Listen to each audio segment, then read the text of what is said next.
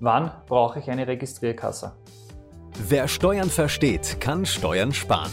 Herzlich willkommen zu einer neuen Folge vom Steuerpodcast mit deinem Steuerberater Roman Jagersberger. Der Podcast für Unternehmer, Selbstständige, Investoren und Interessierte.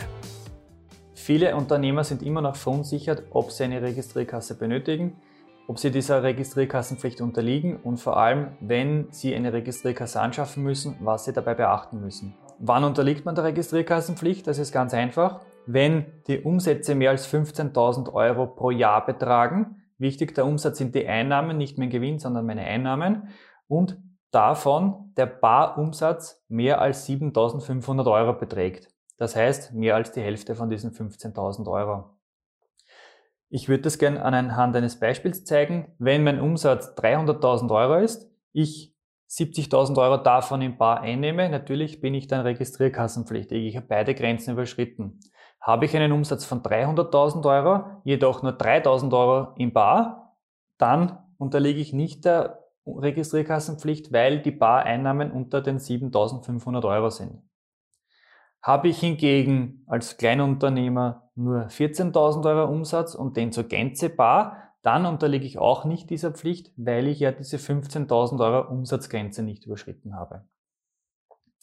So, was gilt jetzt eigentlich als Bareinnahme? Man, ganz logisch, Bargeld ist eh klar, aber auch bitte Bankomat- und Kreditkartenzahlungen. Auch diese Zahlungen gelten als Barzahlungen für diese Berechnung der Grenze. Und auch andere vergleichbare elektronischen Zahlungsformen. Auch Barschecks und Gutscheine oder auch Bons, Geschenkmünzen, auch diese gelten als Barumsatz. Das heißt, auch diese ähm, Zahlungsformen muss man in diese Grenze für die Registrierkassenpflicht einberechnen. Ja, was bedeutet das jetzt nun, wenn ich dieser Pflicht unterliege? Nun, ich brauche eine Registrierkasse, die RKSV-konform ist. Das bedeutet, die muss dieser Registrierkassensicherheitsverordnung des Finanzministeriums entsprechen.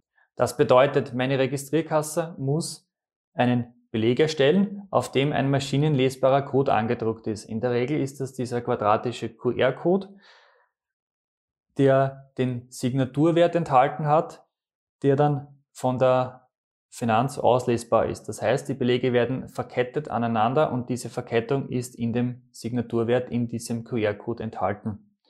Dieses stellt sicher, dass die Kasse manipulationsgeschützt ist.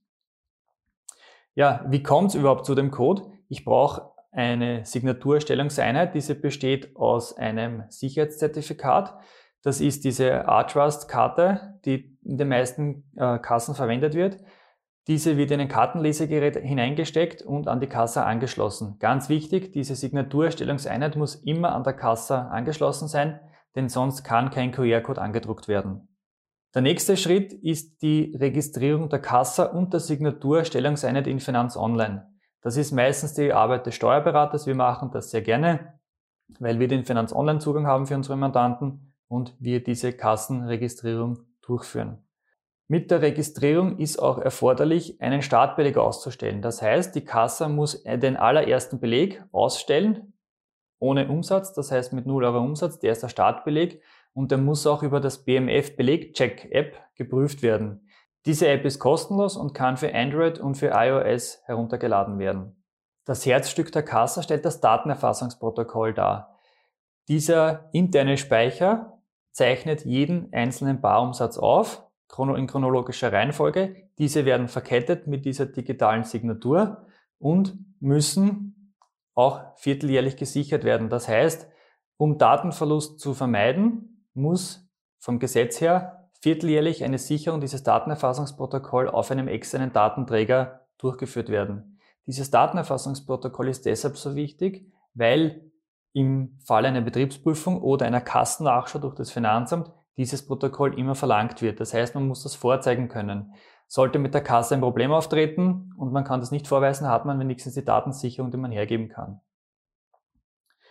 Und auch wichtig, jedes Jahr muss ein Jahresbeleg erstellt werden. Das heißt, am Ende eines Jahres muss von der Kasse ein Jahresendbeleg erstellt werden und auch dieser muss wieder mit dieser BMF-Beleg-Check-App geprüft werden.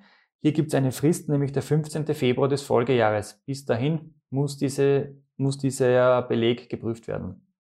Man darf die Registrierkassenpflicht jedoch nicht mit der Belegerteilungspflicht verwechseln. Wenn ich in der Registrierkasse habe, ist eh kein Problem. Ich äh, boniere diesen Eingang. Der Beleg kommt aus dem Drucker raus, den gebe ich dem Kunden, der natürlich eine Belegannahmeverpflichtung hat und das war's. Wenn ihr allerdings nicht registrierkassenpflichtig seid, das heißt, ihr seid unter diesen Grenzen, die ich zu Anfang des Videos äh, gesagt habe, dann habt ihr zwar keine Registrierkassenpflicht, aber trotzdem die Belegeteilungspflicht. Das bedeutet, für jeden Barumsatz müsst ihr dem Kunden einen Beleg überreichen. Das heißt, den müsst ihr dann handschriftlich ausstellen und das schon ab dem ersten Euro Umsatz. Das heißt, es gibt da keine Freigrenzen. Sobald jemand etwas bei mir kauft und mir Bargeld gibt, muss ich ihm einen Beleg ausstellen. Der Beleg kann auch elektronisch ausgestellt werden, theoretisch, aber der Kunde muss den Beleg haben oder darüber verfügen können, sobald er das Geschäft verlässt. Ich hoffe, ich konnte euch mit dem Video ein paar Ängste vor der gefürchteten Registrierkasse nehmen. Die, diese Pflicht ist ja eigentlich nicht nur eine Pflicht, sondern es, die, die Registrierkasse bietet ja auch einige Vorteile.